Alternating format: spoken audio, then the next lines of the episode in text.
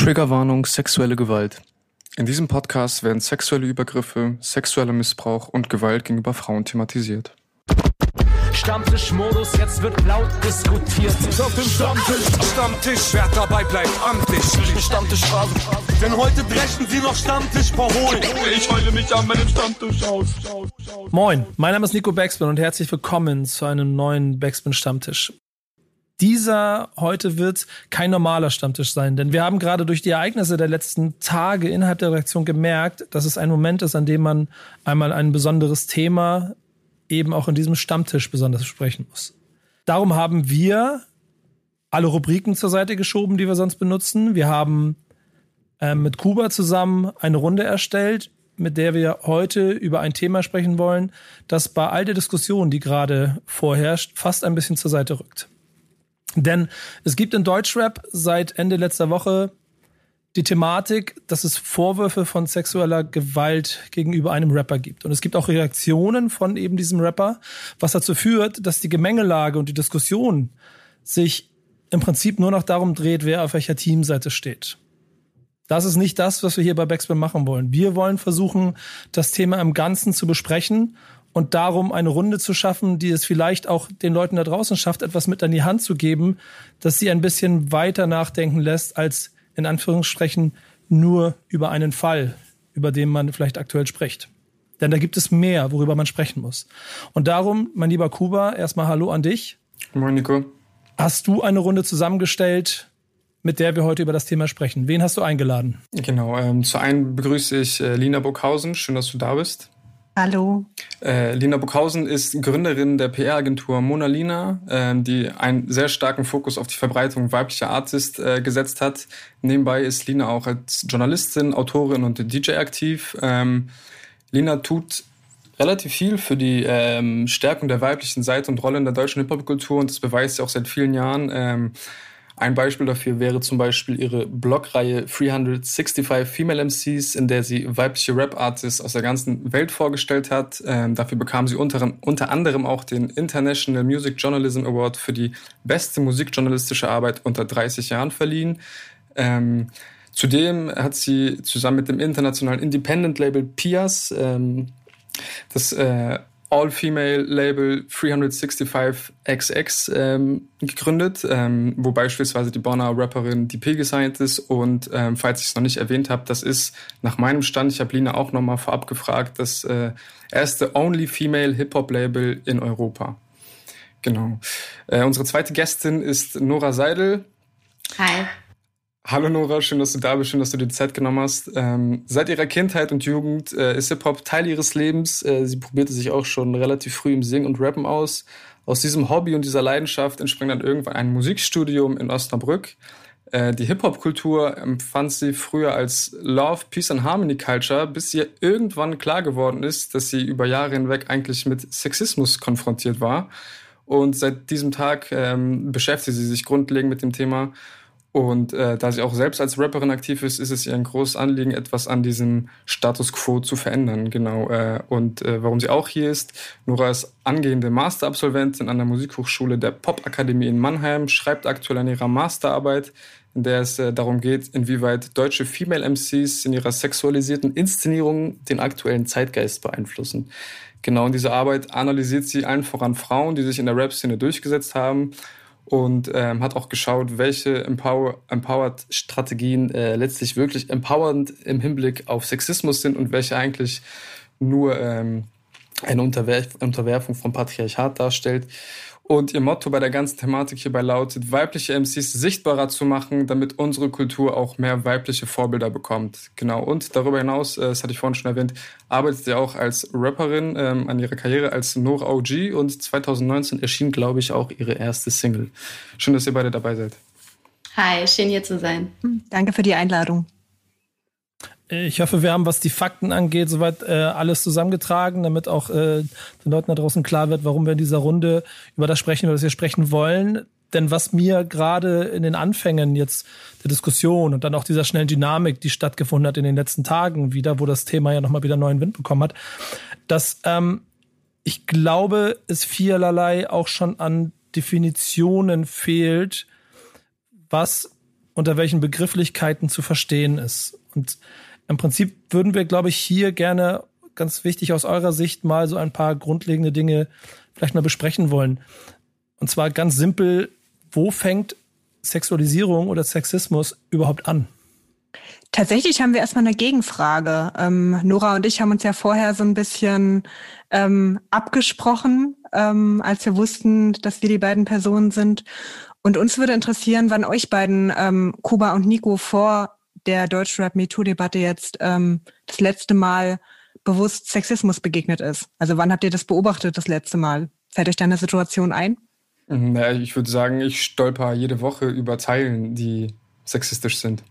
Okay. Ähm, für uns ähm, ist es immer ganz spannend, wenn, ähm, also, oder ich spreche einfach erstmal aus meiner Perspektive. Ähm, ich finde es immer ganz spannend, wenn ich ähm, mit männlich gelesenen Personen über Sexismus spreche, dass ähm, für viele Menschen das eher sowas, naja, ja, so, so eine Art Rarität ist. Also ähm, die haben das gar nicht so sehr im Blick, dass es wirklich jeden Tag passiert. Ähm, Sexismus ist ein riesiges Feld. Ähm, Vorwürfe wie Vergewaltigungen sind natürlich die Spitze des Eisbergs, aber Sexismus fängt da an, wo weiblich gelesene Personen anders behandelt werden als männliche Personen. Das geht damit los, dass ich als DJ irgendwo zu einem Auftritt gehe und ähm, der Dude, dem die Location gehört, denkt, ich bin die Freundin vom DJ und schleppt dem DJ die Plattenkiste. Passiert regelmäßig. Ähm, das geht weiter mit ähm, ja, Situationen, in denen Frauen irgendwas systematisch nicht zugetraut wird, mit ähm, sogenannten Belittling, wo ähm, Frauen klein gemacht werden, süß gemacht werden, ähm, nicht ernst genommen werden und natürlich ähm, bis hin zu einer Sexualisierung, also einer ähm, Beschränkung von weiblich gelesenen Personen auf ihren Körper, auf ihre sexuellen Attribute. Also ähm, klassisch Catcalling auf der Straße, ähm, irgendwelche anzüglichen Sprüche, aber auch eben ähm, eine Grenzüberschreitung im körperlichen Sinne ähm, antatschen oder eben Schlimmeres. Aber ähm, Nora kann da bestimmt noch ein bisschen aus einer wissenschaftlichen Perspektive ergänzen. Ähm, mega gerne. Also ähm, ich sag mal, Sexismus fängt auf jeden Fall da an, wo Gedankenstrukturen von Frauen ähm, in ein marginalisiertes Bild gerückt werden, also in ein unterwürfiges, in ein diskriminierendes Bild. Und ähm, das fängt bei den kleinen Dingen schon an. Also einer Frau wird ins Wort gefallen, also das Wort abgeschnitten. Es geht weiter bei Catcalling. Es geht dann weiter, wenn Frauen gesagt, sie gehören in die Küche. Und auch in der nonverbalen Kommunikation, also wenn ich meinem Gegenüber in die Augen schaue und sein Blick andauernd nach unten wandert oder ähnliches, also verbale und nonverbale Kommunikation. Und durch diese immer wiederholenden performativen Akte, also immer wieder wirst du damit konfrontiert, ähm, geht das natürlich in deinen Alltag über. Und Frauen denken sich so, ja, alles klar, das ist anscheinend normal, dass ich auf mein Geschlecht reduziert wäre, werde. Aber in dem Moment ist es einem natürlich gar nicht bewusst, dass du so auf dein Geschlecht reduziert wirst. Und auf Dauer manipuliert das natürlich dein Selbstbewusstsein, weil du denkst, okay, ich bin, ich bin der schwächere Part. Und durch diese Normalität, die da entsteht, ist es natürlich total gefährlich, weil irgendwann kommt dann der Zeitpunkt bei einer Frau, nicht immer natürlich, ich weiß es nicht, aber indem man realisiert, verdammt, ich wurde jahrelang mit Sexismus konfrontiert und ich habe das selber erfahren und ich habe nichts dagegen getan. Und das ist halt so ein Punkt, wo ich dann auch sage, wenn keine Sensibilisierung in Schulen stattfindet, bei der Arbeit stattfindet, unter Freunden, man sich nicht da offen drüber unterhält, in der Musik, deswegen sind wir hier so, ähm, wenn da keine Aufklärung stattfindet, dann ist das auch Sexismus. Also wenn man die Klappe nicht aufmacht. Und ähm, Genau, das, also deswegen ist meine Meinung, dass Sensibilisierung, umso früher sie stattfindet, desto besser. Weil ich hätte mir auch mit 14 damals gewünscht, jetzt so argumentieren zu können, wie ich es vielleicht heute kann. Und ähm, wenn Vorfälle legitimiert werden, ist es halt ein Problem, wenn Sexismus Raum gegeben wird. Das ist auch Sexismus. Und diese fehlende Auseinandersetzung, weil mich selber das Problem ja nicht betrifft, ist es auch Sexismus. Und auch um spezifischer zu gehen, ist es für mich persönlich auch ganz wichtig, ähm, aufzuklären, was Rap-Texte angeht. Also, dass die Kids heutzutage einfach mal aufhören, so unreflektiert Hip-Hop zu hören. Ähm, dass man an Schulen geht, AGs macht, I don't know, und den gute, Be also äh, Beispiele gibt, wo kein Sexismus vorhanden ist und aber auch Beispiele gibt, wo Sexismus vorhanden ist und darüber dann offen kommuniziert wird, damit einfach Rap reflektierter gehört wird, weil das würde auch was in den Gedankenstrukturen halt irgendwie äh, tun. yes. Ich finde das alles schon sehr, sehr wichtige Punkte gleich zu Beginn, weil ähm, ich schon relativ schnell auch in Diskussionen oder auch in Kommentarspalten so das Gefühl habe, dass ähm, vielleicht besagte Nichtaufklärung ein ganz essentielles Problem ist in den Diskussionen, die dazu stattfinden. Glaubt ihr, dass das über die Zeit, vielleicht auch die Entwicklung von Deutschweb, auch immer schwieriger geworden ist, solche Diskussionen zu führen? Mm, jein. Also ähm, es gibt ja diese ähm, Studie, ich weiß gar nicht mehr, von wem sie ähm, gemacht wurde, wonach sich ähm, ja die Entwicklung von Sexismus im Deutschrap eigentlich erst so ab Anfang der 2000er entwickelt hat. Aber vielleicht äh, habt ihr da auch noch mehr Insight zu der Studie? Ja, das war der Spiegelartikel. Ähm, mhm. Ja, da war die Rede davon, dass um die Jahrtausendwende auf jeden Fall der Sexismus äh, ein neues Hoch hatte in seinen Texten. Ich glaube, so um 2010 ging das dann wieder runter.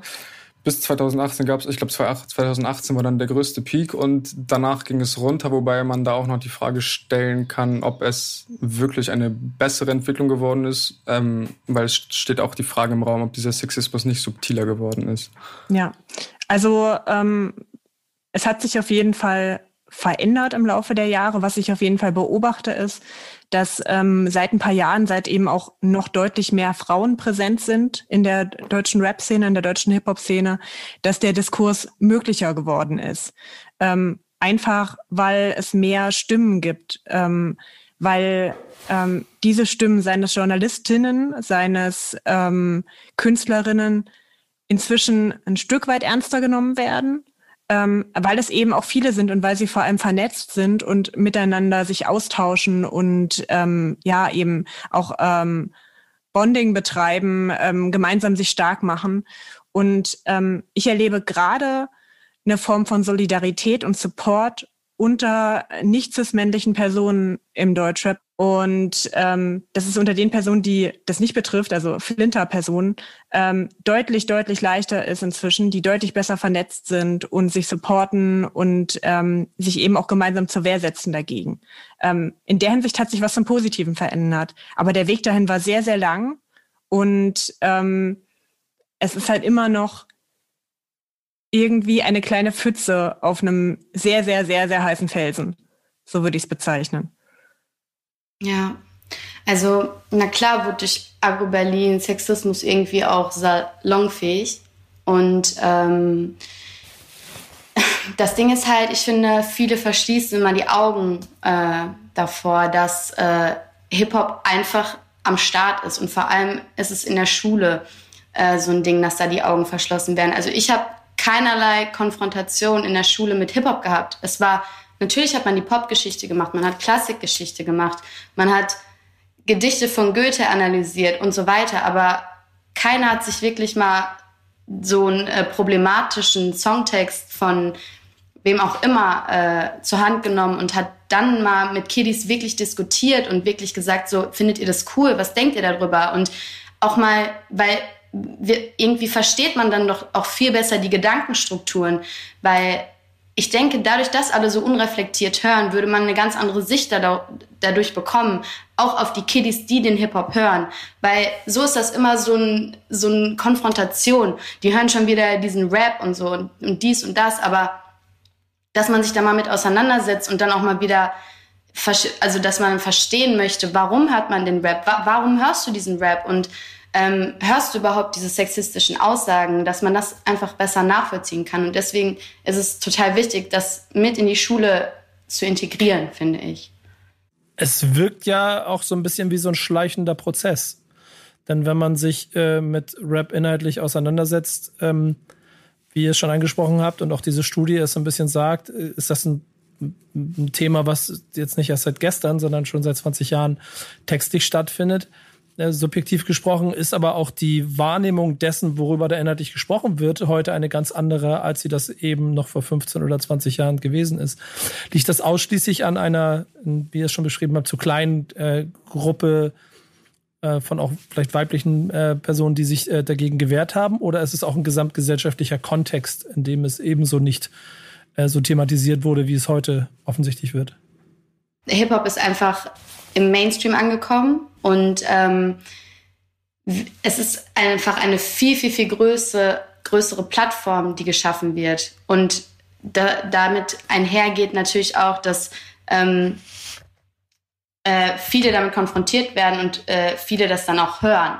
Also Eltern hören viel, viel mehr, äh, weil es teilweise auch im Radio gespielt wird oder sonstiges. Das war ja früher gar nicht der Fall. Früher wird das total ähm, in den Underground irgendwie dann äh, getan. Und äh, heute ist das ja ein bisschen anders, weil die Plattform viel, viel größer ist. Und ähm, ja, deswegen äh, geht der Diskurs natürlich also in, in viel intensiveren Aspekt, weil ähm, ja, weil es halt äh, immer mehr Leute werden angesprochen, immer mehr Leute hören, okay, Sexismus ist vorhanden, ähm, aber immer mehr, also immer weniger Leute tun was dagegen und ähm, genau deswegen werden natürlich die Seiten immer lauter und der Diskurs wird immer äh, wird mehr entfacht dadurch. Und dazu kommt eben auch, dass nicht nur Hip-Hop in der Mitte der Gesellschaft angekommen ist, sondern eben auch Feminismus. Ne? Also wir sind heute in feministischen Debatten definitiv ein ganzes Stück weiter als noch vor 10 oder 20 Jahren. Und vor allem ähm, führen wir diese Debatten inzwischen in einem Mainstream, wo inzwischen für einen Großteil der deutschen Medien äh, Themen wie Gendern schon auch übernommen wurden. Ähm, wo solche Debatten auch offen geführt werden, wo das eigentlich durch die meisten oder durch viele gesellschaftliche Bereiche hindurch debattiert wird, dass Sexismus einfach auch überall ist. Und wir dürfen eben auch nicht vergessen, ähm, es ist total wichtig, dass wir als Hip-Hop-Szene, so divers sie auch ist und so versprenkelt sie auch ist und so unterschiedlich sie ist, diese Debatte führen. Und ich bin sehr, sehr dankbar dafür, ähm, dass wir darüber gerade reden, ähm, und auch auf dieser Plattform darüber reden. Ähm, auch wenn mich das emotional durchaus auch ziemlich mitgenommen hat, was die letzten Tage abging, ähm, muss ich einfach auch sagen. Ähm, aber es ist sehr überfällig. Dennoch ähm, ist es eben auch ein gesamtgesellschaftliches Thema. Ne? Ja, es wird gerne mit dem Finger auf Hip-Hop gezeigt. Ähm, Im Hip-Hop ist ähm, Sexismus sichtbar wie in kaum einem anderen Genre, dadurch, dass es eben auch so textbasiert ist und so explizit und äh, so zugespitzt in vielerlei Hinsicht. Ähm, aber es ist eben ein Thema, was ähm, so wie Hip-Hop Teil der Gesellschaft ist, was sich durch alle gesellschaftlichen Bereiche zieht, egal wo ihr hinkommt. Äh, ihr könnt euch Werbung angucken, ihr könnt euch Filme angucken, ihr könnt euch andere Musikrichtungen angucken. Äh, ganz ehrlich, ist äh, Schlager ist der sexistische, der sexistischste Scheiß auf der ganzen Welt. Ähm, aber all das, ähm, all diese sexistische Kackscheiße, ich kann es nicht anders sagen, ich werde sehr, sehr viel fluchen in dieser Stammtischfolge, es tut mir sehr leid. Aber all das ähm, rechtfertigt nicht, dass wir uns als Hip-Hop-Kultur damit nicht auseinandersetzen. Und es rechtfertigt nicht, dass wir immer noch gefühlt 50 Jahre hinterherhängen, was unser Frauenbild anbelangt. Und ähm, diese Debatten müssen geführt werden. Die hätten schon vor zwei Jahren, als wir den letzten Sexismusaufschrei hatten, geführt werden müssen oder zwei Jahre davor, als wir den davor letzten Sexismusaufschrei hatten, geführt werden müssen. So, wir kommen immer wieder an diesen Punkt und es wird Zeit, dass wir uns als Szene reflektieren. Egal, wie gesagt, ob es die eine Deutschrap-Szene gibt oder nicht. Ähm, so, das ist einfach ein Teil unserer Kultur, ähm, dass dieses Problem vorhanden ist und ähm, Hip-Hop hat eine wahnsinnige Power, die wir einfach nutzen müssen, um einfach wirklich auch was im Hip-Hop und gerne auch an der ganzen Welt zu verändern, weil ich glaube, wir alle wissen, wie Hip-Hop unser Leben und das Leben vieler Menschen ändern kann und warum dann nicht auch in der Debatte. Jetzt bin ich ein bisschen abgeschwiffen, tut mir leid, äh, Nico. Wunderbar. Ich finde bei euch beiden Dinge sehr, sehr interessant, über die ich gerade nachgedacht habe in Bezug auf so Entwicklungen in diesen letzten Jahren. Denn dieses, dass Hip-Hop im Mainstream ist und damit dann automatisch, wie du auch sagst, Feminismus mehr im Mainstream ist und mehr Licht drauf scheint, ähm, das passiert ja auch, weil es immer größer geworden ist. Wenn wir dann aber alle so als Kenner dieser Szene, und das muss ich an der Stelle auch nochmal klar betonen heute, wir reden halt heute über Rap-Szene im Ganzen und auch ein bisschen über das, was in den letzten Jahren passiert ist, weil wir nun mal auch eine Rap-Plattform oder eine Hip-Hop-Plattform sind. Ähm, dementsprechend ist trotzdem dieser gesellschaftliche Ausflug immer total wichtig, um es auch da wieder einzuordnen. Was ich nur ähm, interessant finde bei den Worten, die ihr gewählt habt, ist, dass am Ende das, was Rapper so groß gemacht hat, ja auch eine immer größer werdende Fanbase, ich nenne es mal ein bisschen im, im Untergrund oder im, im Schatten. Ähm, so, also das hat sie hochgetragen. Das ist die Basis dafür, weil wir, glaube ich, vielerorts bestimmt also ich habe selber auf Konzerten gesessen, wo neben mir Väter saßen, die keine, keine Ahnung haben, nicht verstanden haben, warum mein Kind diese Musik hört und auch schon gar keine Auseinandersetzung mit den Texten, was dann wiederum dazu geführt hat, dass Künstler ja über viele, viele Jahre einen relativ freien Raum hatten, um sich selber auch als Person zu inszenieren.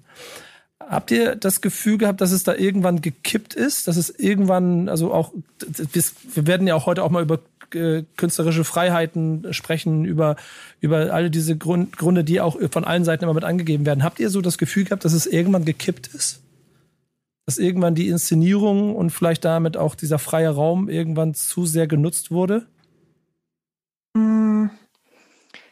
Ich glaube, diesen einen Punkt, diesen einen Turning Point, der lässt sich schwer festmachen, zumal Deutschrap ja im Wesentlichen doch auch einfach dem amerikanischen Vorbild nacheifert, wo wir die Entwicklung halt schon 10, 15 Jahre früher hatten. Ähm, also das kommt ja nicht aus dem Nichts. Ich will jetzt auch nicht irgendwie die komplette Schuld nach Amerika schieben, ne? so ist es auch nicht.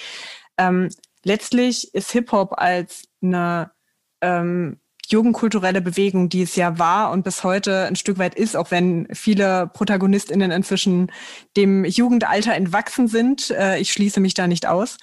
Ähm, wenn natürlich Forever Young gilt, aber ähm, trotzdem ähm, ist es eine jugendkulturelle Bewegung, die in gewisser Weise eine Abgrenzung dient. Man möchte sich vom äh, von dem, was irgendwie vom Mainstream als gut und positiv empfunden wird, abgrenzen.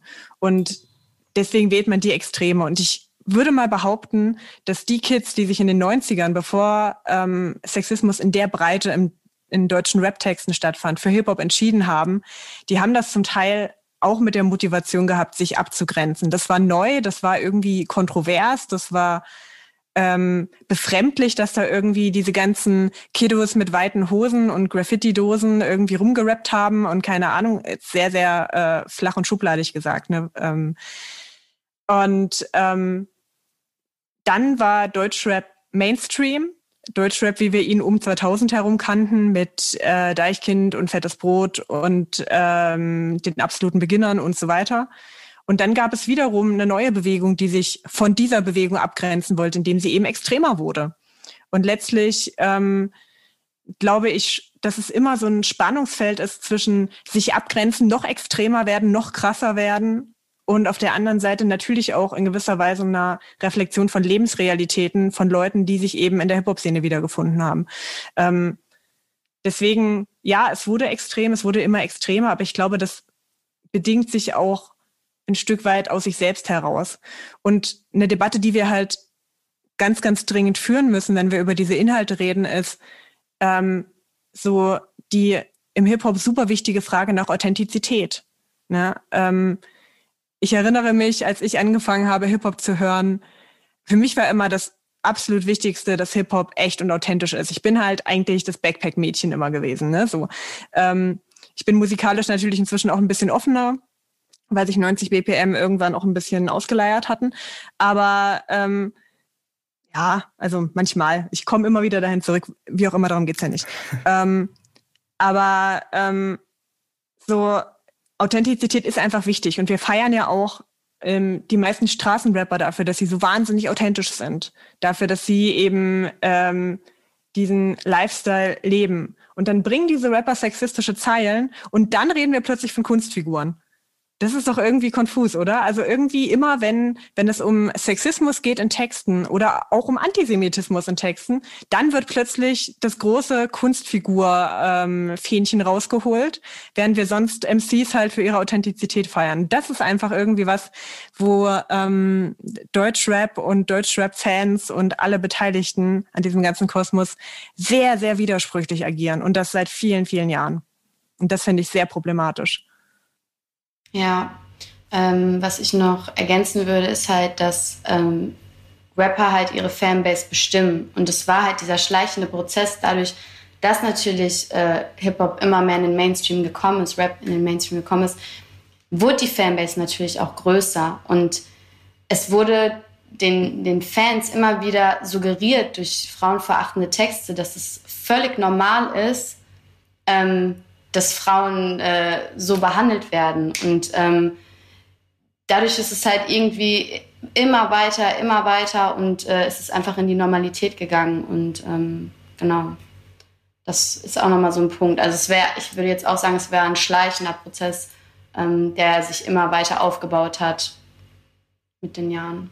Und es hat halt auch schon, ähm, sorry, wenn ich da nochmal reingrätsche, es hat halt auch schon früh was verändert bei den Hip-Hop-Fans. Ähm, weil, ähm, wie Nora schon sagt, wenn das Normalität ist, dieses Frauenbild im Hip-Hop zu vertreten, wenn Frauen im Hip-Hop, wenn überhaupt als Candy Girls oder als ähm, ja die äh, ekelhafteste Ex aller Zeiten, der man halt weiß nicht was an den Hals wünscht, ähm, auftreten und irgendwie das so ein Revenge-Ding wird und das das Frauenbild ist, dann macht das was mit mir als junge Frau oder Mädchen, wenn ich das höre, unbewusst. Also ähm, als Teenagerin da hatte ich halt auch so diese Vorstellung von, ja, die rappen ja nicht von mir. Die meinen ja nicht mich, die meinen ja eben irgendwelche Bitches. So, die, das bin ja nicht ich. Ähm, und auf der anderen Seite hat das trotzdem voll viel mit mir gemacht, nämlich ähm, mein Gefühl beeinflusst, was ich im Hip-Hop erreichen kann ähm, wo mein Platz ist im Hip-Hop. Ich konnte mir mit 14 Jahren definitiv vorstellen, in so einem Video zu tanzen, aber nicht vorstellen, selbst zu rappen und das, obwohl ich Songs geschrieben habe. So. Und das ist doch weird. Also ähm, einfach weil der Platz von Frauen in der Musik Mitte der 2000er eben war, wie er war. Und die meisten Frauen, die sichtbar waren im Hip-Hop, eben Tänzerinnen waren. Und die Art und Weise, wie über Frauen geredet wurde in der Szene, eben war, okay, die paar, die cool sind, ähm, das sind die Ausnahmen, die absoluten Ausnahmen und alle anderen sind halt Schlampen. So. Und ähm, das mag total unbewusst sein. Ich habe das damals auch überhaupt nicht problematisch gefunden. Aber es hat auf jeden Fall was gemacht mit mir. Und ich glaube, das macht was mit jeder Frau. Egal, ob sie es reflektiert oder nicht. Wann hast du das denn so das erste Mal für dich selbst verstanden? Also wann kam dieses aus dem Unterbewusstsein ins, wann kam das in dein Bewusstsein rein? Das war ein super schleichender Prozess. Also zum einen, ähm, das erzähle ich auch regelmäßig äh, auf Bühnen und in Interviews, weil mir das sehr, sehr wichtig ist. Ich habe als Teenager, äh, als ich angefangen habe, Musikjournalismus zu machen, ich habe andere Frauen wie Scheiße behandelt. Richtig wie Scheiße. Weil ähm, ich dieses Jahr, alle Frauen sind scheiße, außer vielleicht ich super verinnerlicht hatte. Ganz, ganz dolle. Und ich habe das nicht reflektiert. In meinem Umfeld gab es auch keinen Feminismus. Ähm, und ich habe, ich bin anderen Frauen sehr, sehr feindselig begegnet in der Szene. Und das tut mir wahnsinnig leid im Nachhinein. Und es hat lange, lange gedauert, bis ich gecheckt habe, wie dumm das ist und wie krass ich reproduziere und so. Ähm, und witzigerweise, wenn ich das Leuten erzähle, fast jede Frau aus der Hip-Hop-Szene, aus meiner Generation oder ein paar Jahre älter oder jünger, erzählt mir genau das. So, dass sie genau so war. Und ähm, das ist doch krass. Voll. Das ist doch wirklich krass, wenn immer diese Erzählung ist, es kann nur eine geben und alle anderen sind Schlampen und äh, ehrenlos und wack und keine Ahnung was und nur kleine, dumme äh, Girls, die nur wegen ihrem Freund im Hip-Hop unterwegs sind. Und das ist die Erzählung. So. Und bei mir war das wirklich ein jahrelanger Prozess von einem Bewusstsein für meine eigenen Verhaltensweisen über eine Bewusstwerdung des strukturellen Problems. Und ja, ich habe dafür auch Männer gebraucht. Ähm, also tatsächlich waren die Menschen, die mir am meisten über Feminismus beigebracht haben, Männer, die sich feministisch weitergebildet haben, nämlich meine ehemalige Band.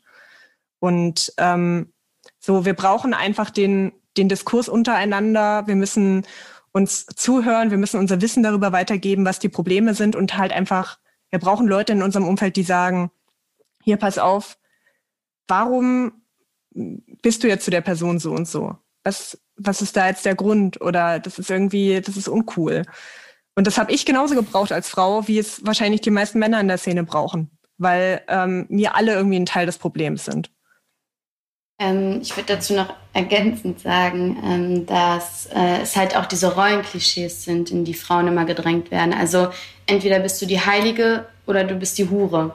Also wenn du einen kurzen Rock anhast, brauchst du dich nicht wundern, dass äh, die Typen dich äh, auf der Straße anfassen. Und ähm, das finde ich ist halt ein Riesenproblem. Also es ist mit das größte Problem, weil egal in welche Rolle du gedrängt wirst, es, ist, es teilt die Frau immer in eine unterwürfige Rolle ein. Selbst wenn du die Heilige bist, ist es trotzdem, oh, du kochst aber richtig gut oder keine Ahnung. Also es ist immer eine unterwürfige Rolle, äh, die einem irgendwie äh, suggeriert wird. Und ähm, genau das äh, wollte ich noch ergänzend dazu sagen. Und du bist immer selbst schuld.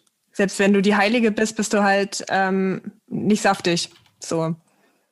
Und dann bist du ja selber schuld, dass dich kein Mann will.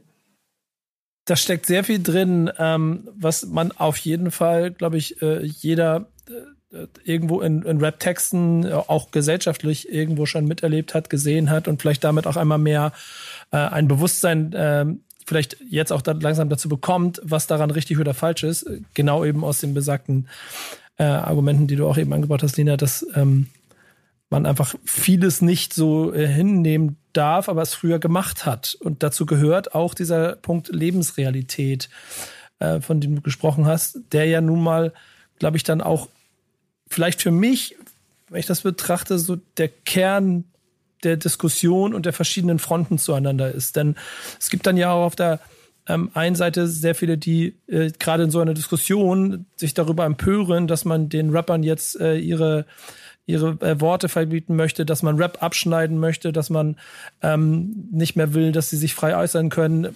Kunstfreiheit lassen wir nochmal einfach zur Seite, ähm, obwohl das gehört damit rein. Aber für mich ist es immer dieser simplere Punkt der Lebensrealität, aus der heraus sie ihre dann für sich offensichtlich auch authentischen Geschichten erzählen. Äh, ähm, die dann, warum auch immer, dann wieder die Grundlage dafür sind, dass sie ähm, für solche Thematiken kein Verständnis haben. Und in der Mitte steht ein großer Pulk an Menschen, die genau diese Lebensrealität natürlich auch inhaltlich über die Jahre immer wieder ähm, als eben authentisch, echt und vielleicht auch als äh, so ein bisschen so ein Fernrohr in eine Welt gefeiert haben, die nichts mit ihrer zu tun hat. Ähm, was denkt ihr über diesen Punkt? Also ich denke, dieser dieser Voyeurismus, also diese Lust ähm, an dem, was man selber nicht ist, ähm, das ist halt in, in Amerika hat es angefangen. Wir Deutschen haben uns damit auseinandergesetzt und es hat irgendwie so eine, eine Begehrungshermeneutik erzeugt einfach. Und ähm, mittlerweile ist die Authentizität aber nicht mehr die, die sie mal war.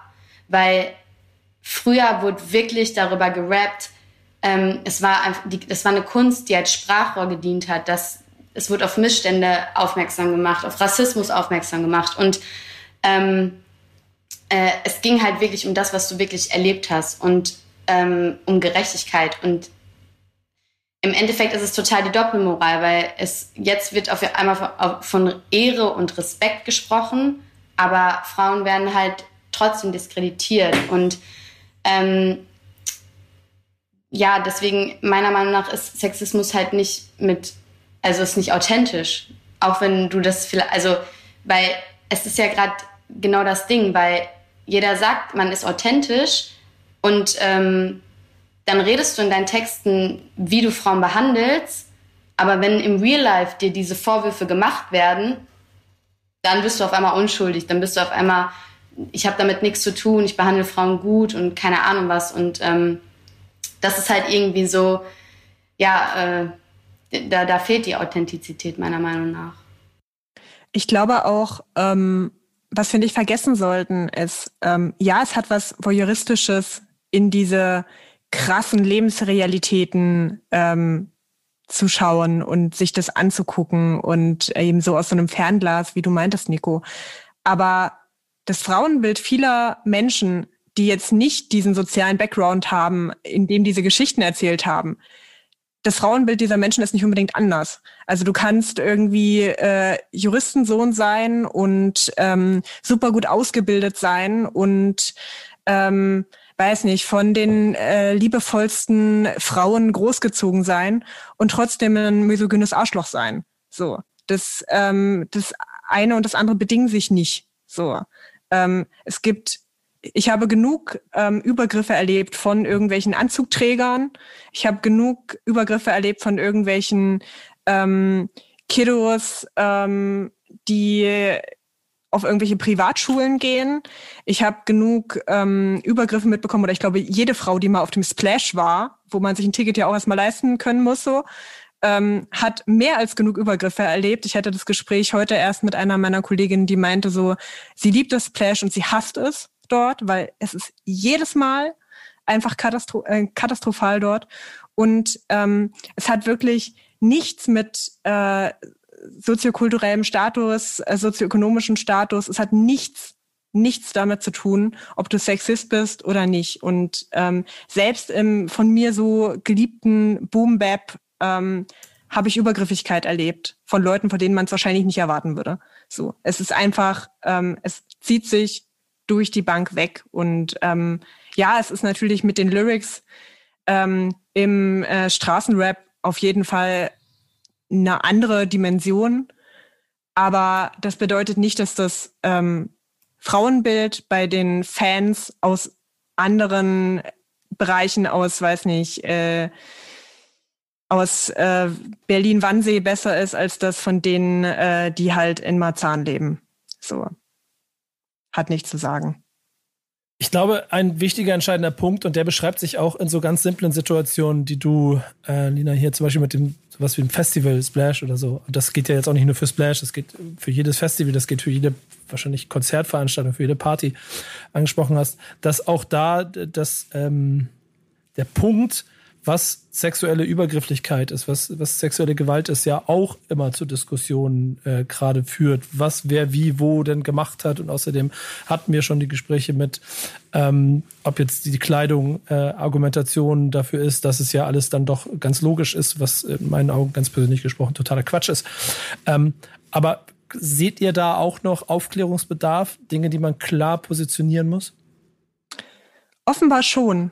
Also ich würde einfach mal sagen, wenn euch auf der Straße oder auf einem Festival oder so jemand irgendwo oder irgendwie anfassen würde oder euch irgendwas sagen würde und das eine Person wäre, zu der ihr euch sexuell aufgrund von Geschlecht, Alter, was auch immer nicht hingezogen fühlt und ihr würdet das widerlich finden, dann macht es nicht bei irgendwem anders so.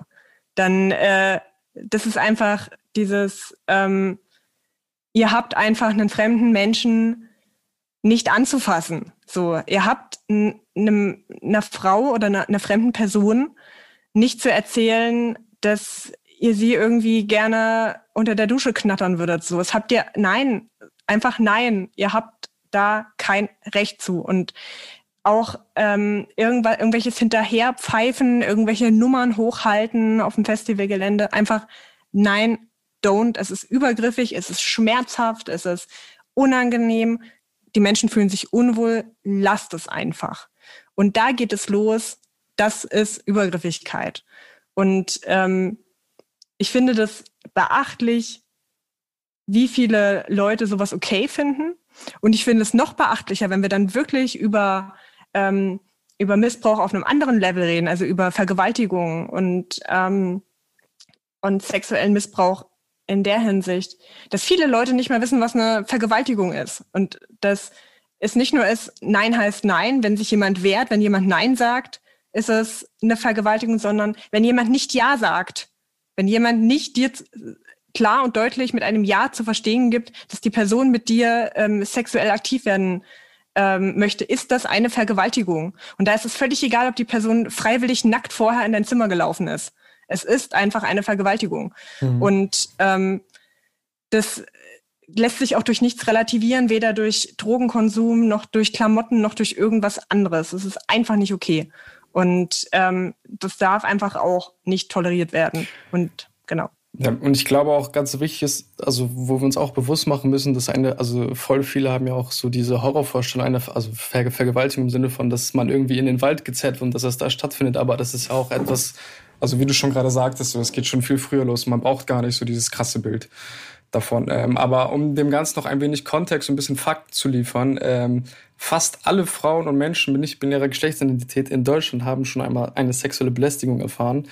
Ähm, das geht aus einer Studie der Hochschule Merseburg im Auftrag des Innenministeriums von Sachsen-Anhalt, äh, kommt das raus. 97 Prozent aller Frauen und 95 Prozent aller diversgeschlechtlichen Personen haben schon Formen sexueller Belästigung erlebt. Bei Männern sind es 55 Prozent. Genau. Von 100 angezeigten Vergewaltigungen enden im Schnitt nur 13 mit einer Verurteilung. Jährlich sind es etwa mehr als 1000 Verurteilungen bei 8000 Anzeigen in Deutschland. Äh, damit liegt die Verurteilungsquote in Deutschland bei 13 Prozent, was auch äh, für europäische Verhältnisse unterdurchschnittlich ist. Wenn ihr euch jetzt fragt, warum äh, mhm. die meisten Betroffenen das nicht anzeigen, darum. Und ähm, da ist noch nicht mit eingerechnet, was für eine psychische Belastung es ist, sowas öffentlich zu machen oder sich überhaupt äh, mit äh, PolizistInnen auseinanderzusetzen oder AnwältInnen, die vielleicht einem das auch nicht glauben unbedingt. Die ganze Sendung hier ist ja, ähm, wie schon am Anfang erwähnt, äh, für uns deshalb auch so wichtig, weil wir das Thema im Ganzen äh, erklären, beschreiben wollen und äh, jedem auch einen Denkanstoß mit auf den Weg geben wollen. Von welcher Seite er auch immer mit diesem äh, Thema in Kontakt kommt und es betrachtet und vielleicht auch für sich Hilfepunkte oder einfach Informationen braucht. Äh, entsprechend hast du Kuba auch noch jemanden mitgebracht, der dir drei Fragen beantwortet hat, für den das bittere Lebensrealität gewesen ist und der aber auch damit einen offenen Umgang hat. Ja, ich habe mich mit äh, Katharina Wohlrab connected. Das ist eine ähm, Betroffene, die selbst, also die wurde vor sieben Jahren selbst Opfer einer Vergewaltigung, spricht aber extrem offen über dieses Thema, ähm, hat dazu auch einen Podcast, ähm, der heißt Träumer weiter. Äh, ein Podcast zur Traumabewältigung und für mehr Selbstliebe. Und äh, die habe ich äh, um die Beantwortung von drei Fragen äh, gebeten und die würde ich euch gerne einmal vorspielen. Was können Survivor sexualisierter Gewalt tun? In erster Linie müssen sie ein paar Punkte abhaken. Das hört sich ganz furchtbar bürokratisch und anstrengend an und leider ist es das auch, aber diese Dinge müssen gemacht werden, damit ihr später eine Anzeige erstatten könnt. Ihr müsst also zu einer gynäkologischen Untersuchung gehen und oder zur Polizei. Wenn ihr euch noch nicht in der Lage fühlt, den Täter oder die Täterin anzuzeigen, dann könnt ihr zum Beispiel hier in Berlin zur Charité gehen. Dort werden eure Daten aufgenommen, ihr bekommt eine gynäkologische Untersuchung, ihr werdet psychologisch betreut und könnt euch dann entscheiden, ob ihr jetzt in drei Jahren oder in zwei Monaten die Anzeige aufgeben wollt. Ist also alles komplett euch überlassen. Außerdem gibt es noch den Weißen Ring. Beim Weißen Ring wird euch per Chat, per Telefon oder per E-Mail geholfen, egal in welcher Lage ihr euch befindet, ob ihr Survivor seid oder angehörige Person eines oder einer Survivor. Was können Männer ganz aktiv tun, um Frauen die Angst zu nehmen? Ich glaube, in erster Linie gibt's natürlich solche Tipps, dass wenn ein Mann hinter einer Frau herläuft und es dunkel ist, dass er vielleicht einfach die Straßenseite wechselt, um ihr keine Angst einzujagen. Ich glaube aber viel wichtiger ist es, dass ihr Männer anfangt, eure Freunde und eure Bekannten einfach mal darauf anzusprechen, wenn sie einen dummen Kommentar machen, wenn sie Catcalling betreiben, wenn sie irgendwie übergriffig sind. Denn ich glaube, wir Frauen können noch so viel sagen und uns noch so viel zur Wehr setzen. Das muss von innen herauskommen. Also wünsche ich mir von euch Männern, dass ihr einfach mal, wenn euch so eine Situation auffällt, was sagt. Dass ihr dazwischen tretet, dass ihr uns unterstützt. Wie kann ich als Survivor die Geschichte verarbeiten? Ich glaube, das ist die schwierigste Frage, denn so eine Heilung ist bei jedem komplett individuell. Sie ist komplett unterschiedlich und niemand macht denselben Heilungsprozess durch. Bei mir persönlich bestand meine Heilung aus vielen Therapien, aus vielen Gesprächen mit mir nahestehenden Menschen. Meine Heilung bestand aber auch daraus, dass ich mich sehr auf mich selbst konzentriert habe. Ich habe mir gemerkt, was tut mir gut und was nicht. Und dann habe ich versucht, die Dinge, die mir nicht gut tun, aus meinem Leben zu verbannen. Ich bin also sehr, ja, man kann egoistisch sagen, geworden. Und ich bin sehr mit mir selbst im Reinen. Ich glaube, das hat mir geholfen. Aber in erster Linie hilft sehr viel drüber sprechen mit Menschen, die dir auch zuhören können. Also ruf beim Weißen Ring an, such dir einen Psychologen, eine Psychologin oder geh direkt zur Charité. Such dir jemanden, der dir helfen kann.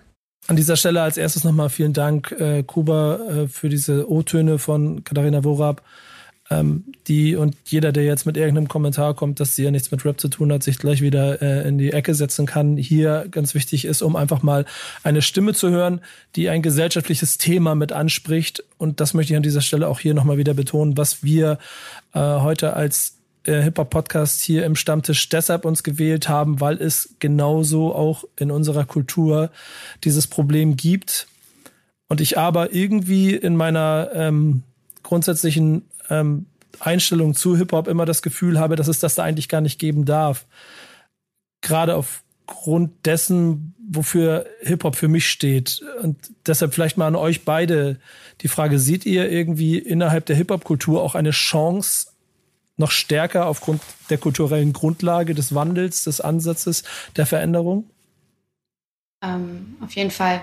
Also wenn ich mir jetzt die weiblichen MCs angucke, die immer stärker werden und die unfassbar nice Ermächtigungsstrategien äh, zeigen, dass es funktionieren kann, dass man sichtbar werden kann, ähm, denke ich, dass, es, dass, dass Frauen immer stärker werden und ähm, dass ähm, Aktionen ins Leben ge gerufen werden wie Deutschrap Me Too und, und so weiter. Das sind einfach Dinge, dass das zeigt halt, dass, dass sich damit auseinandergesetzt wird und ähm, dass Frauen stärker werden und selbstbewusster werden und ähm, öfter Nein sagen und ähm, auch wenn sie dann irgendwie mal ein Gespräch bei einem Label haben, irgendwie nicht alles mit sich machen lassen und ähm, ausreden, also selber ausreden lassen bei den kleinsten Dingen und dass es einfach dazu führt, dass wir Vorbilder bekommen. Wenn, wenn jetzt eine Ebo oder eine Nura oder whatever, die ganzen Rapperinnen, die am Start sind, wir bekommen dadurch Vorbilder und ähm, Frauen bekommen dadurch Vorbilder und ähm, eine Shirin David, die sich gerade sehr dafür einsetzt und so weiter. Und ähm, uns wird auch gezeigt, dass wir das machen können und dass es gerade an einem Zeitpunkt ist, wo wir laut werden können ich glaube, wir brauchen noch dafür sehr viel Zeit, weil man sieht einfach, wie tief das in einem drinsteckt, äh, wie emotional einen das belastet. Aber ähm, ich denke, dass das mit der Zeit immer und immer besser wird und dass wir das weitergeben können, diese Stärke und ähm, diese Kraft, die wir jetzt dazu gewinnen, das ist nicht für umsonst halt. Ähm, ich habe vorhin schon gesagt, dass ähm, ich glaube, uns alle eint, dass Hip-Hop ein wahnsinnig großer, wenn nicht der größte Teil unseres Lebens ist. Und ich kann für mich sprechen, aber ich kann mir gut vorstellen, dass es euch auch so geht, dass ähm, es in meinem Leben definitiv Punkte gab, wo Hip-Hop mir das Leben gerettet hat. So. Oder mir einen Halt gegeben hat, wie sonst nichts auf der Welt. Hip-Hop ist seit über 20 Jahren in meinem Leben. Ich bin mit Hip-Hop groß geworden und ich habe ähm, sehr, sehr viel was ich an Werten habe, was ich an ähm, einem Weltbild habe und auch was ich ähm, über gesellschaftliche Fragen weiß von Hip-Hop gelernt. Ich bin ein weißes Mädchen aus Ostdeutschland, ähm, aus einer Stadt, die sehr, sehr viele Probleme hat ähm, mit ähm, Nazis. Und was ich über Rassismus weiß, habe ich von Hip-Hop gelernt. So die Auseinandersetzung mit Rassismus ist bei mir durch Hip-Hop passiert, durch Deutschrap. Und ich bin mir sehr, sehr sicher, dass deutscher Rap, wenn er seiner Verantwortung ähm, bewusst wird und ähm, dieses wahnsinnige Tool, diese Macht, Leben zu verändern, nutzt, dass es da einen wahnsinnig guten und wertvollen und viel breiteren Diskurs über ähm, Sexismus geben kann und ähm, dass das viele, viele Leben verändern kann. Da bin ich mir sehr, sehr sicher. Ähm, und es passiert da schon sehr, sehr viel, wie Nora gesagt hat, dadurch, dass mehr Frauen sichtbar werden und dadurch, dass mehr Frauen auch zusammenarbeiten und ähm, eben auch diese Themen kommunizieren in ihrer Musik, dass sie sich nicht davor zurückschrecken, über ähm, ja, über diese Wut auch zu rappen, die viele von uns spüren. Und ich höre ähm, solche O-Töne von Betroffenen und ich bin so traurig und spüre einfach diese, diese Angst, die wahrscheinlich jede Frau ihr Leben lang begleitet. Und auf der anderen Seite ist da so viel Wut auch. Und Rap kann helfen, das zu, kan das zu kanalisieren und das rauszulassen und auch anderen damit irgendwie Hoffnung zu geben. Ähm, und auf der anderen Seite, so ganz ehrlich, wir müssen im Hip-Hop uns damit beschäftigen, dass es keine reine Männerkultur ist. So seit Jahren erzählen wir uns, dass äh, Hip-Hop oder das Rap von Männern für Männer ist. Und das ist einfach Bullshit. Es gab in der Geschichte von Hip-Hop so viele prägende Frauen, ohne die Rap und Hip-Hop heute nicht im Ansatz das wären, was sie sind.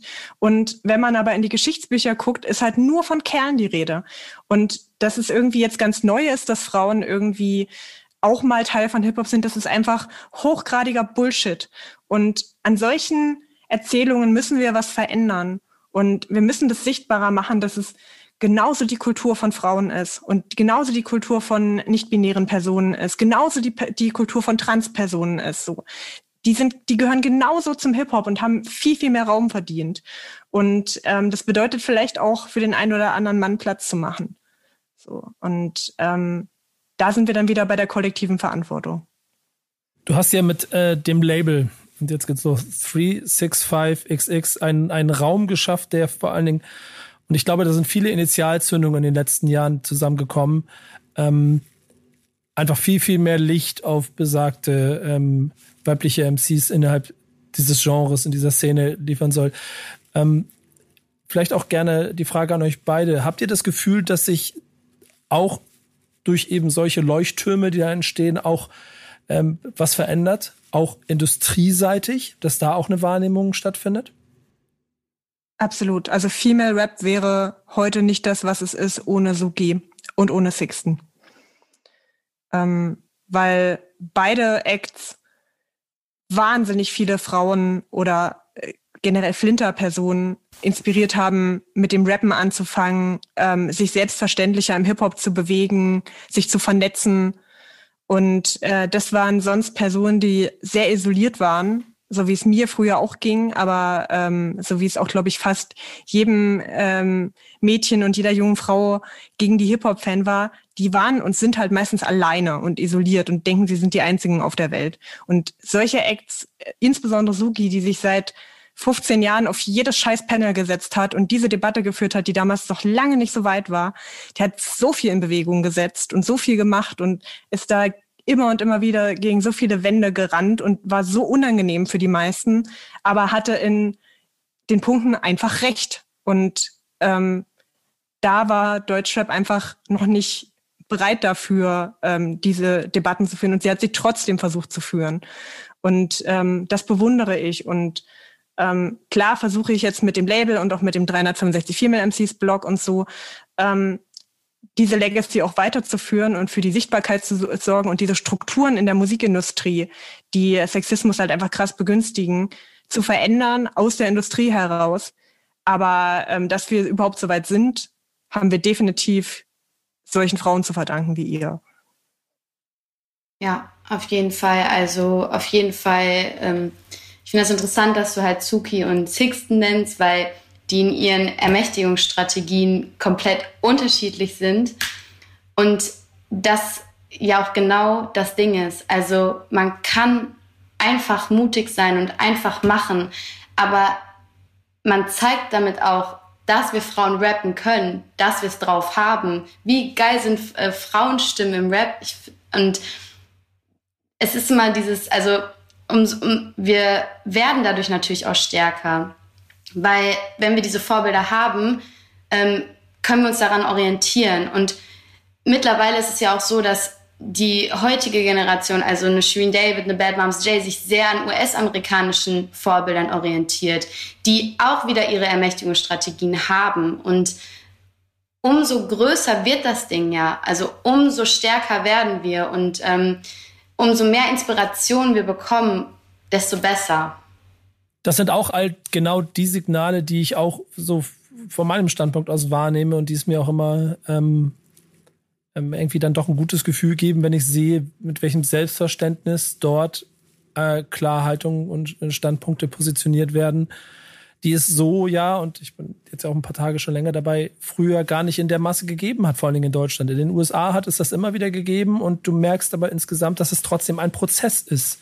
Äh, auch mit gewissen Selbstverständlichkeiten, was Inhalte angeht, was Positionierung angeht, genau was das auch das, das Mann-Frau-Bild angeht. Ähm, ich merke zum Beispiel ganz persönlich auch, dass äh, äh, alleine was die journalistische Arbeit daran angeht, auch bestimmte Themen nicht Thema waren vor vielleicht schon 20 Jahren. Und der Weg dahin, sich dann mit diesen Themen zu beschäftigen, immer diese Impulse gebraucht hat. So. Seht ihr damit dann auch also dann zuversichtlich in die Zukunft, weil es ja trotzdem ein schweres Thema ist, über das wir gerade sprechen. Also gibt es euch Hoffnung oder habt ihr Sorge, dass das Ganze, was wir hier jetzt auch besprochen haben, inklusive den Fällen, die jetzt gerade auch für so viel Aufmerksam gesorgt haben, nach zwei, drei, vier Wochen wieder unter den Tisch verschwinden und äh, es zum nächsten Thema geht? Ähm, ich denke, wir sind wütend gerade, wir sind sehr wütend und Wut kann ganz viel auslösen. Wut kann ähm, Selbstbewusstsein auslösen. Das ist endlich mal so, Wut ist auch ein bisschen egoistisch, weil ich bin jetzt mal dran, jetzt ist mein Turn. Und ich denke, dass ähm, wir Frauen merken, dass wir nicht mehr alleine sind mit unseren Geschichten und allem. Und ähm, dadurch sich irgendwie so eine Masse erhebt. Und ähm, ich bin der festen Überzeugung davon, dass die Frauen im Hip-Hop sehr, sehr, sehr, also viel, viel stärker werden jetzt mit der Zeit und ähm, dass es mehr Rapperinnen geben wird und ähm, dass die Entwicklung sich da auf jeden Fall hinbegeben wird. Ich bin an sich auch tendenziell eher zuversichtlich. Ähm, auch weil sich in den letzten Jahren wirklich was getan hat zum Positiven. Und ähm, ja, ich eben auch merke, dass, ähm, dass diese Veränderung schon auch ein Stück weit nachhaltiger Natur zu sein scheint, ähm, was das Thema, mit welcher Selbstverständlichkeit sich Frauen hier in, in der Szene bewegen, anbelangt. Auf der anderen Seite muss ich aber auch sagen, dass ich eher einen vorsichtigen Optimismus fahre, weil wir hatten diese Debatte schon öfter. Es ist nicht das erste Mal, dass wir in der Hip-Hop-Szene oder auch mit Medien oder auf irgendwelchen Runden auf dem Reeperbahn-Festival oder wie auch immer über dieses Thema reden. Aber es ist meistens, es ist dann irgendwie so ein, 45-minütiges Panel, wo man dann sich mal ganz heftig dazu austauscht, ah ja, okay, es gibt offenbar Sexismus, aber es gibt ja auch Sexismus in der ganzen Gesellschaft, nicht nur im Hip-Hop, ja, ist ja schlimm, okay, dann weiter. Und das auf dem nächsten Panel sitzen wieder nur Dudes. So. Ähm, und das ist auch nicht das erste Mal, dass wir irgendwie das Thema mal über ein paar Wochen präsent haben. Es hat sich nur leider nie wirklich was verändert.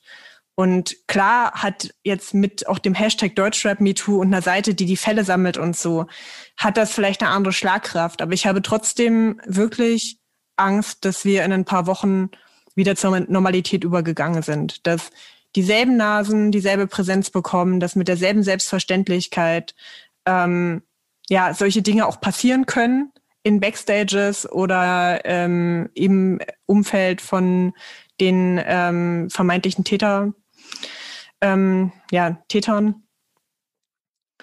Und ähm, es passiert was, was, also es, es gibt eine positive Entwicklung, ja, aber man darf auch echt nicht vergessen, wie lang ähm, nicht cis-männliche Personen schon dafür kämpfen, dass sich das verändert.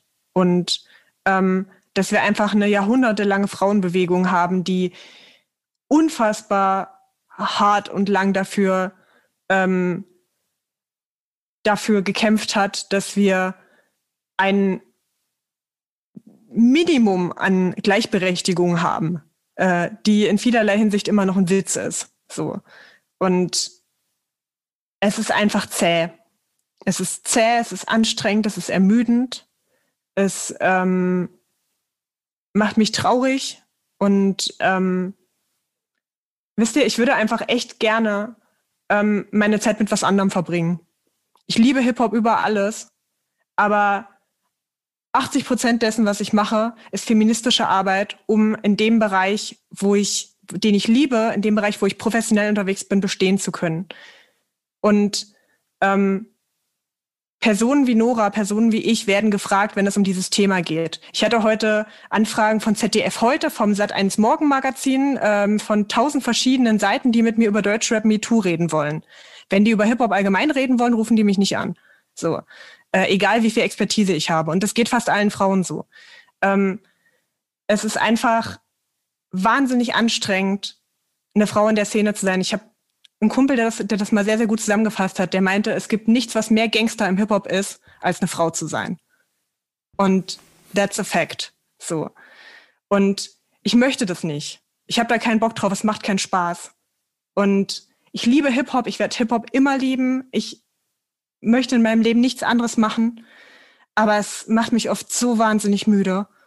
Und das macht mich so vorsichtig darin, wirklich optimistisch zu sein, dass jetzt der Moment ist, wo sich plötzlich alles verändern wird.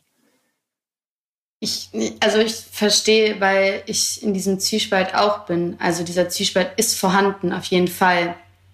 Ähm, ich versuche so optimistisch wie möglich daran zu gehen, weil dieses Thema generell schon so runterzieht und so viel Zeit, wie du sagst, in Anspruch nimmt und ähm, äh, ich glaube, also ich glaube einfach, dass es wichtig ist, da optimistisch einfach weiter zu bleiben, weil, ähm, weil dieses Thema schon so viel Energie zieht, ähm, ist es wichtig, sich auf die positiven Dinge ähm, zu fokussieren, dass wir Frauen haben, dass da Frauen sind, dass wir beide hier sitzen und da zwar drüber reden, aber dass wir trotzdem die Expertise haben und dass wir wissen, dass wir, dass wir geil rappen, dass wir geile Mucke machen, dass wir, dass wir diese Kultur lieben. Das wissen wir. Wir selber wissen das. Ich muss das gar nicht so preisgeben, weil ich selber weiß es. Aber natürlich nervt es, dass ich immer über Feminismus sprechen muss und immer darüber sprechen muss, ja, ich muss härter kämpfen als, als Männer, weil ich bin eine Frau und dies und das.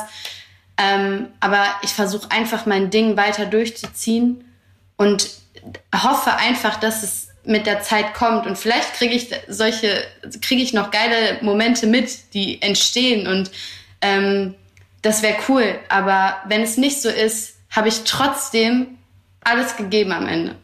Und es dann vielleicht für später weitergegeben. Ich glaube, du hast auf jeden Fall auch einen Punkt, dass man einfach seinen Fokus ähm, weg von toxischen Strukturen hin zu der Dopeness, die es gibt, richten muss. Und ich glaube, das ist auch das, was ich mir von der Hip-Hop-Szene wünschen würde. So, hey, ähm, wir haben jetzt dann doch mal das Gespräch darüber, dass ähm, ziemlich viele Lyrics ja doch ziemlichen Scheiß reproduzieren.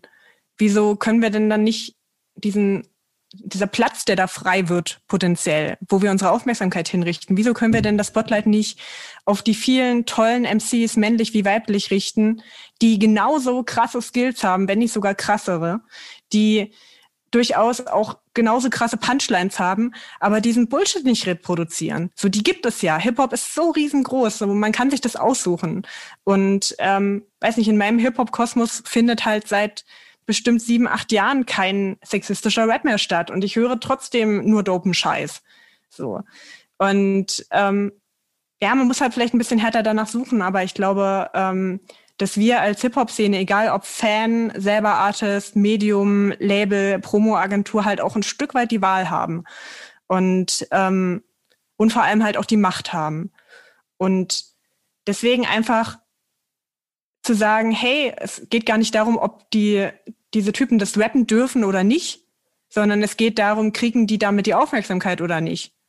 Ich glaube ehrlicherweise, dass es genau dieser lange Prozess ist, den äh, ihr auch schon beide so ein bisschen angesprochen habt, weil es wahrscheinlich äh, dann eher etwas ist, was eine Generation verinnerlichen muss. Und das klappt am wenigsten durch Konfrontation. Und ich bin mir aber auch äh, ziemlich sicher, dass wir gerade in einer sehr konfrontativen äh, Situationen sind, die eben genau das macht, was ihr beschreibt, ist laut aussprechen, sich klar zu positionieren, es jedem äh, ins Gesicht zu halten, der es auch nicht wissen will und damit natürlich Aktion, Reaktion zu, ähm, zu bekommen, die wiederum zu Gräben und Grenzen führen wird und dann wahrscheinlich erst in der nächsten Generation dazu führt, dass es bestimmte Dinge nicht mehr zu diskutieren gibt, weil sie einfach Fakt sind. Und ich glaube, das äh, hat sich gesellschaftlich wie auch äh, inhaltlich in, in, also im Rap über die Jahre immer wieder gezeigt, auch wenn es sich in bestimmte Richtungen entwickelt hat. Und da kann ich zum Beispiel auch für mich ganz privat sprechen, dass ich über die Jahre und so viel, so viele Jahre, wie ich das gemacht habe und so viele Gespräche, wie ich geführt habe, vielleicht auch nicht immer laut sage, was ich nicht mache, aber schon ganz bewusst Dinge nicht mache. Und die genauso ein Prozess sind, den wir dann zum Beispiel auch als Backspin ähm, mit meinem Team um mich herum äh, durchgehen und der dann an einer oder an der anderen Stelle auch dazu führt, dass wir merken, okay, jetzt müssen wir ein bisschen lauter werden, um bestimmte Punkte klar zu machen und vielleicht auch einen gewissen Kontext zu setzen. Und entsprechend äh, gut und wichtig finde ich heute die Runde. Ich, ich, ich danke euch auf jeden Fall schon mal sehr dafür, dass ihr auch so offen und äh, also mit offenem Herzen und klaren Worten hier heute gesprochen habt und möchte eigentlich äh, am Ende nur noch mit einer so einer Frage so ein kleines bisschen schließen, denn habt ihr, weil das ist am Ende immer der Kernkritikpunkt, den die andere Seite, die äh, nicht verstehen möchte, was ihr sagt, äh, dann auch immer noch hat. Da war ich vorhin schon bei den Rappern, die irgendwie ähm, Texte sagen, die ihnen dann verboten werden dürfen und das ist der Skandal und darum passiert das alles nicht und zack ist der Mauer und der Graben da. Äh, glaubt ihr, ist es möglich, dass man Straßenrap, harten Rap, äh, Rap vom Rande der Gesellschaft machen kann, der genau diese Wucht und diese Härte hat, ohne dass er bestimmt, sich bestimmter Thematiken, Worte oder Ästhetiken ähm, annimmt? Das glaube ich absolut. Aber Nora, äh, mach du gern zuerst. Ähm, absolut, absolut. Also es, es gibt so viele geile Rapper, die sich positionieren und auch diese Härte haben. Aber ähm, da dieses äh, sich politisch engagieren wie Disaster oder ähm, auch männliche Rapper, wo Sexismus halt nicht stattfinden muss, weil Sexismus ist keine Kunst. Also Sexismus ist Diskreditierung, ja, aber man kann im Rahmen der Kunstfreiheit nicht immer alles legitimieren. Klar ist das diese Grauzone und auf diese Grauzone wird sich immer gestürzt, aber ähm, es gibt so viele positive ähm, Beispiele, ähm, die einfach noch sichtbarer gemacht werden müssen, gerade in dieser Zeit jetzt, damit man da, darauf aufmerksam gemacht wird. Und ähm, ich finde, es ist halt ähm, auch fatal, wenn man halt sagt, dieser Sexismus im Rap oder das Image des Rappers, ähm, dass äh, das unter die künstlerische Freiheit ähm, fällt äh, und das abzuhandeln damit, weil es der Tragweite der Problematik überhaupt nicht bewusst wird. Und ähm, da denke ich, äh, ist es auch an, an, Rapper, äh, an Rappers Seite, ähm, sich mal zu hinterfragen, sich zu reflektieren, ähm, sich auch Fehler einzugestehen und im besten Fall sich sogar zu, entschulden, zu entschuldigen. Und ähm, das, das ist, glaube ich, sehr, sehr hart erstmal, aber ich denke, ähm, dass das wahre Stärke beweist und ähm, dass, ähm, dass die Menschenwürde, also die Frauenwürde, dass die immer angegriffen wird durch äh, misogyne Texte und durch äh, Sexismus, ähm, das, das greift ja auch auf eine Art die Demokratie an und unsere Freiheit und äh, diese Macht, die uns immer und immer wieder erdrückt. Ähm, also das bedeutet natürlich auch für männliche Rapper einfach mal die Privilegien zurückschrauben und mal einen Schritt zurückgehen und auch Frauen mal den, den Raum zu geben, um sich zu beweisen und äh, zu zeigen. Genau. Ähm, es gibt ja genügend Beispiele, wo Straßenrapper, Gangsterrapper Songs gemacht haben, in denen das nicht reproduziert wurde. Die haben vielleicht dann auch problematische Tracks dabei, aber es gibt ja genügend Tracks, die in, in dieses Kaliber gehen, wo es nicht um, ähm, um äh, Bitches geht oder darum, dass irgendwas reproduziert wird. Und die haben genauso die Schlagkraft. Also würde man das Thema rausnehmen, bliebe ja noch genug zu erzählen. Und dazu kommt, das jetzt mal rein aus einer Hip-Hop-Junkie-Perspektive und äh, aus einer Fan-Perspektive. Es langweilt doch langsam. Also sorry, wir haben seit, seit 20 Jahren sind die kreativsten Punchlines, dass irgendjemand die Frau, die im Besitz äh, von irgendeinem anderen Dude ist, äh, sich halt vornimmt und im Backstage irgendwie so hart durch keine Ahnung was. Ähm, so egal, ob das die Freundin, die Mutter, die Schwester, die keine Ahnung was ist. Es geht immer nur um die, die Frau, die irgendwem anders gehört. Ähm, und das ist irgendwie das, die krasseste Punchline, das kreativste, womit deutsche Rapper 2021 kommen können. So, das ist das kreativste, was auf Rap Battles stattfindet. Aber also sorry, aber da sind wir doch langsam einfach auch ein bisschen drüber hinweg. Und wenn das das Kreativste ist, was dir als MC einfällt 2021, dann bist du vielleicht einfach kein guter MC. So und die Sachen, die mich am meisten unterhalten haben, im Battle Rap, auf Diltily Events oder wo auch immer, waren die Sachen, die das eben nicht reproduziert haben, weil sie anders waren, weil sie kreativer waren, weil sich jemand wirklich Mühe gemacht hat, ähm, sich Punchlines auszudenken, die eben nicht so, huh, deine Mutter, wow, ähm, waren. Unabhängig davon, ja, es ist alles von der Kunstfreiheit gedeckt und ähm, ich bin auch nicht dafür, dass man ähm, Song, Songtexte ähm, zensiert oder keine Ahnung was. Das ist gar nicht der Punkt. Ähm, der Punkt ist einfach, wie schon gesagt, welche Leute bekommen eine Plattform. Und klar, genauso wie bei der Meinungsfreiheit ist es. Du darfst alles sagen. So, Meinungsfreiheit besteht, ist super. Aber das bedeutet nicht, dass ich dir zustimmen muss. Das bedeutet auch nicht, dass ich dir meine Plattform geben muss. Und wenn du sexistische Scheiße laberst und wenn du frauenverachtende, brutale Scheiße von dir gibst, dann hast du vielleicht einfach nicht verdient, auf dieser Plattform stattzufinden. Dann hast du nicht verdient, dass man dir ähm, unwidersprochen das Mikrofon in die Hand gibt. So, oder, oder du das in der Hand behalten darfst. Das muss sich vielleicht einfach ändern. Es geht nicht um äh, Kunstfreiheit, dies, das. Es geht darum, ähm, wie entscheiden sich Labels, wie entscheiden sich Medien, wie entscheiden sich ähm, VeranstalterInnen, wie entscheiden sich die Streaming-Plattformen? Ganz wichtig. Ey, ganz ehrlich, wir hatten zum Teil in manchen Playlisten letzte Woche noch mehr misogyne Scheißrapper, die gerade unter Beschuss stehen, als Frauen. So. Ähm, zum Teil einen, einen einzigen Namen, der gerade unter Beschuss steht, als Frauen. So. Das ist die Realität.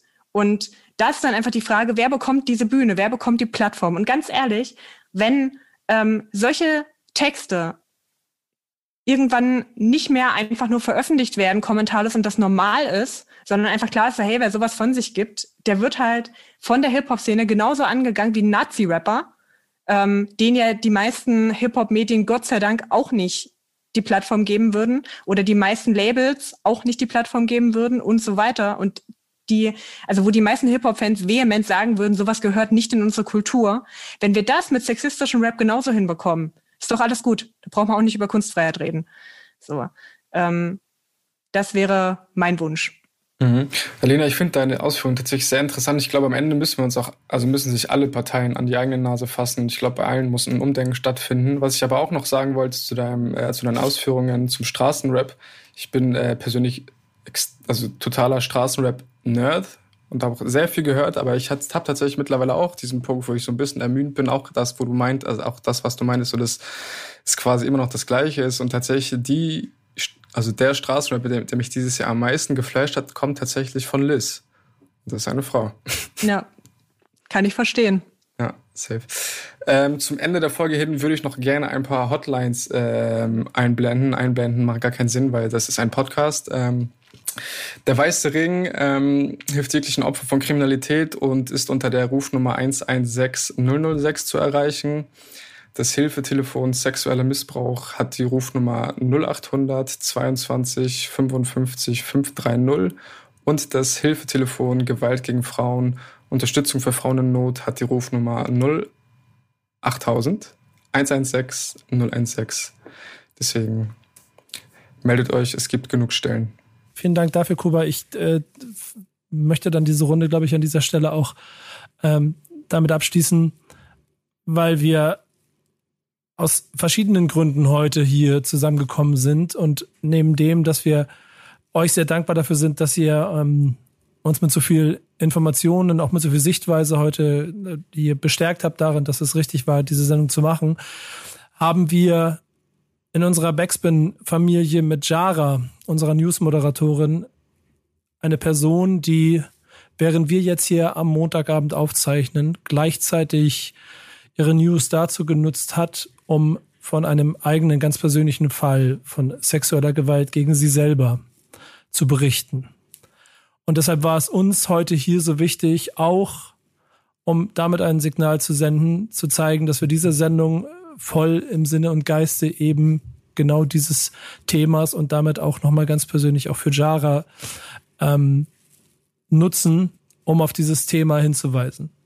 Und wir werden natürlich bei Backspin auch wieder in den nächsten Wochen in Anführungsstrichen ganz normalen Stammtisch machen. Aber ich bin mir ziemlich sicher, da kann ich fürs ganze Team sprechen, dass auch dieser Prozess, der, ähm, und das möchte ich nur einmal betonen, bei jedem, der mit Backspin zu tun hat, innerlich nicht vor drei Tagen angefangen hat, sondern äh, je nachdem, wie lange man mit mir zusammenarbeitet, schon seit vielen, vielen Jahren noch unterwegs ist, heute auch noch mal mehr Impulse bekommen hat, um über das äh, nachzudenken und über die Arbeit, die wir machen, äh, ein bisschen zu reflektieren und sie entsprechend in der Zukunft auch anzuwenden. Deswegen vielen, vielen Dank an euch beide, dass ihr heute dabei wart. Ähm, Jara äh, persönlich alles, alles Gute und vielen, vielen Dank für diese Offenheit. Ähm, Kuba, danke fürs Zusammenführen. Und dann hoffentlich in den nächsten Wochen ähm, mit ein paar besseren Ergebnissen aus dieser Diskussion für alle. Danke. Dankeschön. Danke. Danke auch. Bis bald hier beim Backspin Stammtisch. Stammtischmodus, jetzt wird laut diskutiert. Auf dem Stammtisch, Stammtisch, wer dabei bleibt, amtlich. Stammtischphase. Denn heute brechen sie noch Stammtisch verholen. Ich heule mich an meinem Stammtisch aus. Backspin. Backspin. Backspin. Backspin.